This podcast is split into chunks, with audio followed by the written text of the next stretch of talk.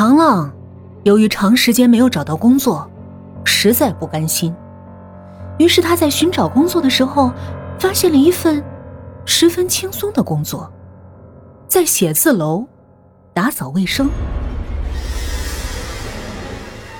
然而，这份工作的薪酬十分可观，工作也轻松。应聘的地点是一栋高档的写字楼，里面很多人都在忙忙碌碌。面试官对唐浪说：“我们这里工作十分轻松，不过需要晚上在这个写字楼里，也就是我这个面试的地方打扫卫生。工作时间是。”晚上十点到早上七点，每三个小时拖一遍地，擦一遍桌子，工作九个小时。唐浪打量了一下四周，只有面试官面前的四方桌，还有四周空旷的地面，于是没多想，就答应了。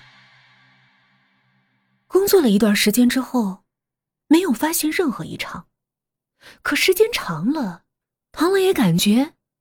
怎么需要这个点来工作，而且没什么用啊？慢慢的，他就开始想偷懒了，从每三个小时打扫一次卫生，换成每四个小时打扫一遍卫生，逐渐的，甚至一晚上只打扫一遍卫生。没多久，奇怪的事情就发生了。一天晚上，唐浪刚打扫完卫生，在一边的墙角玩手机，不知不觉的就睡着了。没多久，一个中年男人叫醒了唐浪：“喂，喂，醒醒醒醒，干嘛呢？都要上班了，你这个打扫卫生的小伙子怎么还睡得着啊？这就是你工作的态度吗？”唐浪有点不知所措，连忙道歉：“啊，对不起。”啊，真的对不起，我太累了。中年男人看了看四周，怒斥道：“哎，你怎么在这个地方睡啊？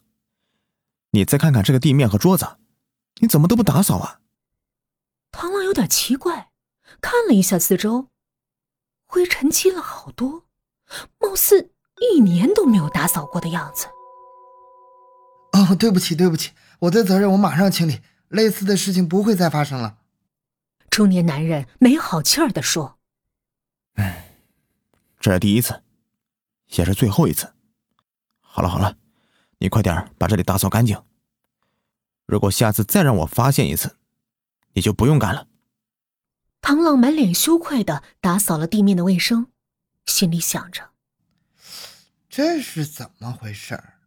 明明来的时候刚打扫一遍，就算一个星期不打扫，也不至于脏成这样。”而且这上面的灰尘好像是很长时间没打扫了，太奇怪了。而且大半夜的，通常也不会有人来，可今天偏偏就让人给看见了。唐浪暗自祷告着，叫醒他的那个中年男人千万不要去报告这家公司的老板，毕竟这份工作真的十分轻松，而且工资还很高。打扫完卫生。唐浪来到走廊的窗前，他把窗户微微的打开了一点以便午夜的凉风能够让自己清醒起来。突然，唐浪看见走廊的尽头有一个人正在用食指敲打墙面，敲着敲着，然后用自己的头疯狂的撞击墙面，场面十分恐怖。没过一会儿，那个人就瘫软了，摔在了地上。以唐浪的胆子，他绝对不敢过去将这个人扶起来。唐浪傻傻的站在原地，他只能默默的告诉自己：刚刚有一个人在一边上疯狂的自残。正在螳螂不知所措的时候，刚才那个中年男人又出现在了螳螂的身边。喂，你干嘛呢？你打扫完卫生该上哪上哪去，谁让你在这里站着？螳螂回过神儿，啊！转过头，急忙向那个中年男子说道：“大哥，大哥，刚才有个人在那边自残，咱们快去救救他吧。”中年男子特别气愤地说：“在哪儿？你指给我看看！我跟你说啊，你如果再这样神经兮兮的话，明天你就不用来这里工作了。”螳螂看向刚才那个人自残的地方，居然一个人影都没有。难道是自己花了眼了？不可能啊！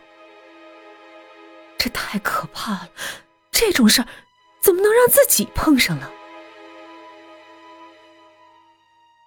唐浪要把干活的工具拿到工具间，可是电梯的门刚刚打开，唐浪猛地和里面的一个西服革履的男人撞了个满怀。哎呦！男人被唐浪撞了个趔趄，唐浪连忙道歉说。啊，对不起，先生。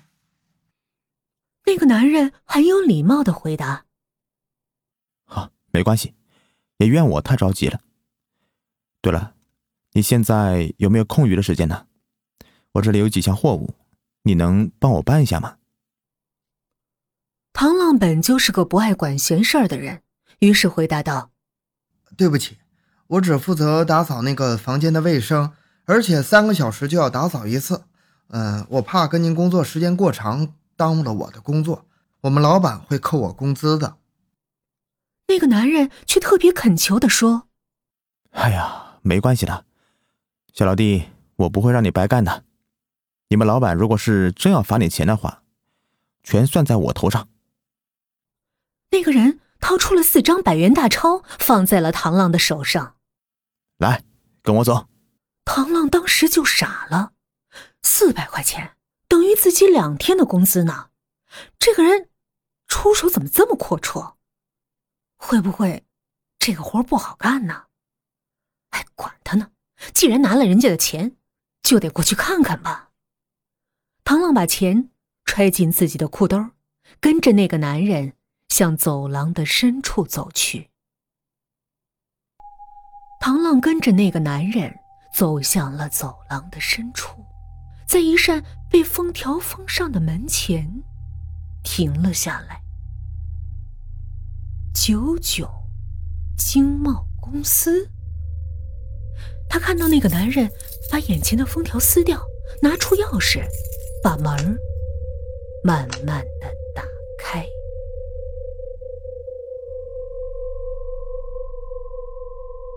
那男人一步迈了进去，对唐浪说。小老弟啊，你的工作量并不是很高，你把这十箱东西搬到电梯门口，我待会儿去找工人直接装上电梯。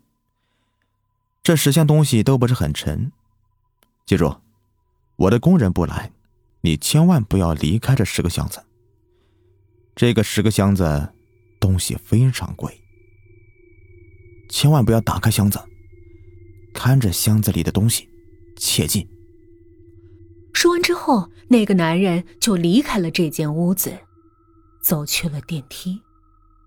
行啊，唐浪就按照这个男人说的，把这十个箱子一个个的抬到了电梯门口，在那里等着工人上来将箱子拿走。大概等了有一个小时，可还是没人来。唐浪有些不耐烦了。正当唐浪等不及的时候，那个叫醒唐浪的中年男子，又出现在了唐浪的面前，怒斥道：“你在那里傻站着干嘛？”唐浪回过神儿，看见自己旁边放着箱子的地方已经空空如也。当他再次抬起头，他又见到了那个疯狂撞墙的男人。唐浪的思绪飞快地转动着。等等，他突然发现了一个特别可怕的事情：刚才给他四百块钱的那个男人，用头撞墙的那个男人，还有面前正在斥责他的男人，居然长得一模一样。那个男人慢慢走到螳螂面前。诡异的说了一句话，让唐浪胆战心惊的话：“卫生不打扫完你就睡觉，看到我撞墙你也不救我。”我让你看到货呢，货呢！唐浪彻底崩溃了，他提起自己的鞋，向那个中年男子猛地扔了过去。滚蛋！少给我装神弄鬼！没想到扔过去的鞋却被那个中年男子硬生生的接到。